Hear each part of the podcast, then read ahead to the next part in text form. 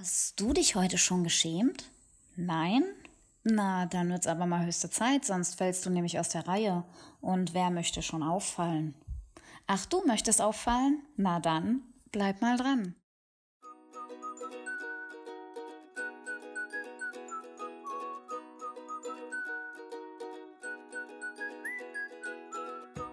Hallo und herzlich willkommen zum Podcast Gespräche mit mir Dein Podcast, in dem du immer absolut richtig bist.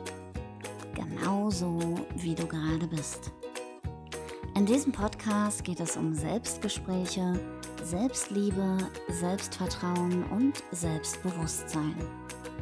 Mein Name ist Sabrina Gahm und ich freue mich riesig, dass du heute eingeschaltet hast.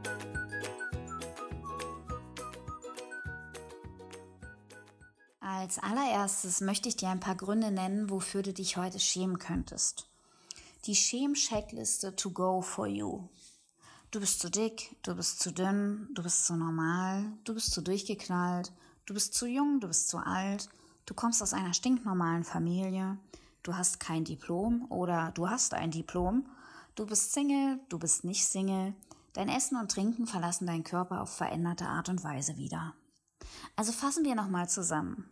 Schäm dich bitte heute für dein Aussehen, dein Benehmen, deine Herkunft, für deinen Beruf oder deinen Abschluss oder dafür, dass du gar keinen Abschluss hast. Für dein Alter, dein Gewicht, deinen Kontostand, dein nicht vorhandenes Sexleben oder dafür, dass du viel zu viel Sex hast. Für deine Mietwohnung und für deine Klamotten und natürlich auch für deine Schulnoten. Und zu guter Letzt dafür, dass du Single bist. Und ich schäme mich zusätzlich noch dafür, dass ich eben erstmal googeln musste, wie man zu guter Letzt schreibt. Ja, guck du auch ruhig nach, aber vergiss bitte nicht, dich auch dafür zu schämen.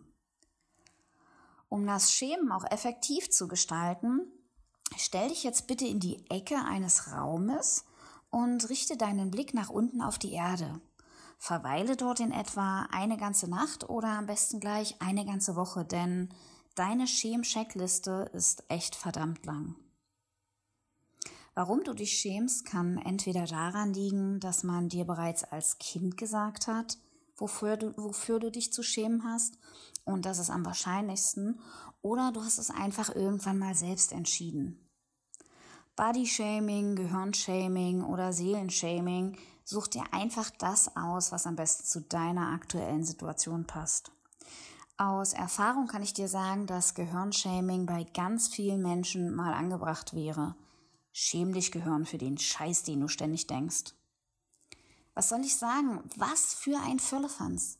Manchmal habe ich den Eindruck, wir sind alle hier auf dieser Erde, um uns gegenseitig das Leben noch anstrengender zu machen, damit wir dann irgendwann im Himmel oder wo auch immer wir danach wieder hingehen, als Held dastehen, so nach dem Motto, ich habe die größten Herausforderungen angetreten. Nein, ich habe die größten Herausforderungen angetreten. Ich sage dir, der Scheiß geht da oben weiter, wenn wir das hier zu Lebzeiten nicht lernen. Aber was genau müssen wir denn daran lernen? Das ist die ultimative Frage, um die ich mir mal wieder Gedanken gemacht habe. Und wenn du Lust hast, teile ich das jetzt mit dir. Ich kann mir gut vorstellen, dass es darum geht zu erkennen, dass wir nicht die Unterschiede beim anderen suchen, sondern die Gemeinsamkeiten. Wir alle kennen ja diese berühmte Frage, was hat sie oder er, was ich nicht habe? Und diese Frage macht genau dieses Thema, mit dem wir alle durch die Welt rennen, ziemlich deutlich.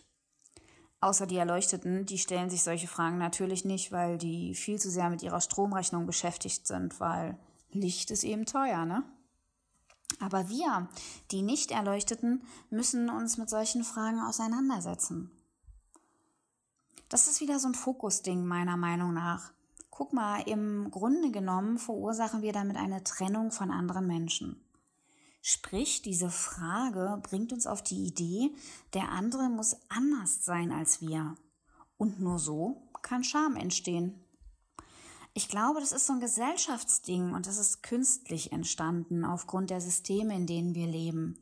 Ich glaube nicht, dass Scham ein natürliches Gefühl ist. Das sieht man daran, dass es auch heute noch alte Völkerstämme gibt, wo die eben noch nichts von Hygienevorschriften gehört haben und deren Toiletten ein Erdloch sind, die da zum Teil halb nackt rumspringen oder auch komplett nackt. Meinst du, die fragen sich, ob sie dafür geeignet sind, da nackt rumzuspringen? Ob ihr Körper schön genug dafür ist? Mit Sicherheit nicht. Aber bevor wir jetzt alle dahin ziehen und als Indianer oder was auch immer im Busch leben, können wir erstmal den Versuch starten, ob wir das nicht auch anders hinbekommen können. Dieses Schamgefühl, was wir besitzen, begrenzt uns ja sehr stark und hindert uns daran, authentisch und in unserer Gänze zu leben. Wir schämen uns ja für alles Mögliche, wie eingangs ja schon erwähnt, und das betrifft, betrifft ja fast alle Lebensbereiche. Wenn wir die Frage oder den Gedanken mal umdrehen würden, dann wäre die Aufgabe eine völlig andere. Und zwar würde die Frage nun lauten, was hat sie oder er, was ich auch habe? Das ist eine ganz andere Energie, die da entsteht. In dieser Frage steckt die Aufgabe, Gemeinsamkeiten zu finden. Gemeinsamkeiten verbinden uns. Bei der Frage, was hat sie oder er, was ich nicht habe, suchen wir nach dem Unterschied. Und das trennt uns voneinander. Wir alle kennen das ja mit den Gemeinsamkeiten und dem Vertrauen. Das schafft Nähe und dämpft die Scham enorm ein. Bei langjährigen Partnerschaften sieht man das doch ganz gut. Am Anfang ist immer alles so, so unauthentisch. Da rennt man morgens vielleicht schnell ins Bad, bevor der andere einen sieht, weil man sich schämt, wie man aussieht. Und ich kann davon ein Lied singen. Was für ein Firlefanz, mal ehrlich. Wir sehen morgens alle aus wie ein Waschbär auf Drogen und irgendwie ist das doch auch süß, oder? Was kann uns denn dabei helfen, die Scham zu reduzieren oder uns sogar daraus zu befreien? Also ich denke, Transparenz kann uns große Erleichterung verschaffen offen über diese Themen zu reden und vor allem nicht zu behaupten, dass man das selbst nicht hätte.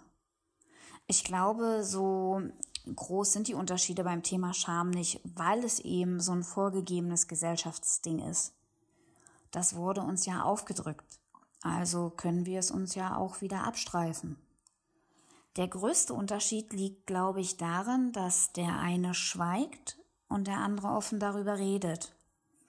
Und darüber zu reden, wofür man sich schämt, schafft Verbindung und Nähe, weil man dadurch absolut authentisch ist und daran die Gemeinsamkeiten entdeckt und ein Mitgefühl für den anderen entsteht. Es gibt so viele Menschen da draußen, die sich einsam fühlen, weil sie sich dafür schämen, anders zu sein. Oftmals ist das aber nur ein Irrglaube, weil niemand über die Dinge spricht, wofür er sich schämt. Dadurch bekommt man das Gefühl, damit allein zu sein oder seltsam zu sein oder was auch immer. Jeder von uns schämt sich für etwas, weil wir bereits als Kinder oftmals angehalten wurden, uns für die natürlichsten Dinge zu schämen. Von unseren Eltern, unseren Lehrern oder wem auch immer. Heute sind wir keine Kinder mehr. Wir dürfen uns neu entdecken und jeden Tag unsere eigene Wahrheit finden. Deshalb möchte ich dich dazu einladen, den ersten Schritt zu machen und anderen von deiner Scham zu erzählen, um dich selbst davon zu befreien und dich wieder mit anderen Menschen zu verbinden. Und wo wir gerade dabei sind, möchte ich gleich mal den Anfang machen und dir eine Sache erzählen, für die ich mich schäme und dir dafür danken, dass du mir dabei hilfst, mich davon frei zu machen. Schon als Kind habe ich mich immer, wenn mir etwas Angst gemacht hat oder mich unter Stress gesetzt hat, angefangen an den Nägeln zu knabbern. Und dieses Nägelknabbern symbolisiert ja auch, ich tue dir nichts, schau, ich stutze mir meine Krallen. Es hat also auch, wie eigentlich fast alles, einen tiefer liegenderen Grund, wenn man das tut. Und das mache ich noch heute. Irgendwann ist ja mal die Nagelmodellage rausgekommen und damit hatte ich auch immer künstliche Nägel und dadurch konnte ich das nicht mehr tun, aber ich ähm, hatte keine Lust mehr, mir die Nägel immer machen zu lassen. Ab und zu ist das sicherlich mal ganz schick, aber immer ist mir das irgendwie zu viel und zu aufwendig.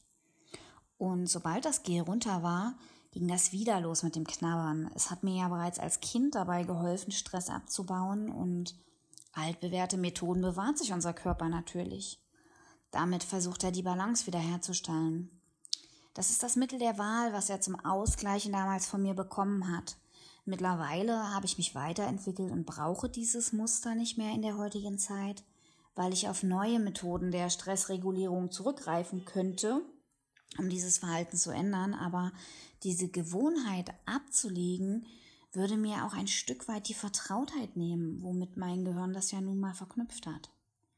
Und ich finde, es sieht echt blöd aus, so ungesund auch irgendwie. Und trotzdem halte ich an dieser Gewohnheit fest und versuche mir mehr schlecht als recht eine neue Gewohnheit ähm, zu etablieren. Dafür schäme ich mich. Dafür, wie es aussieht und ähm, dafür, dass ich dafür sorge, dass es so aussieht. Ich es also nicht ändere. Ja, jetzt bist du dran. Wem wirst du davon erzählen, wofür du dich schämst? Probier es doch ruhig mal aus. Du wirst sehen, dass es sich danach ganz anders anfühlt.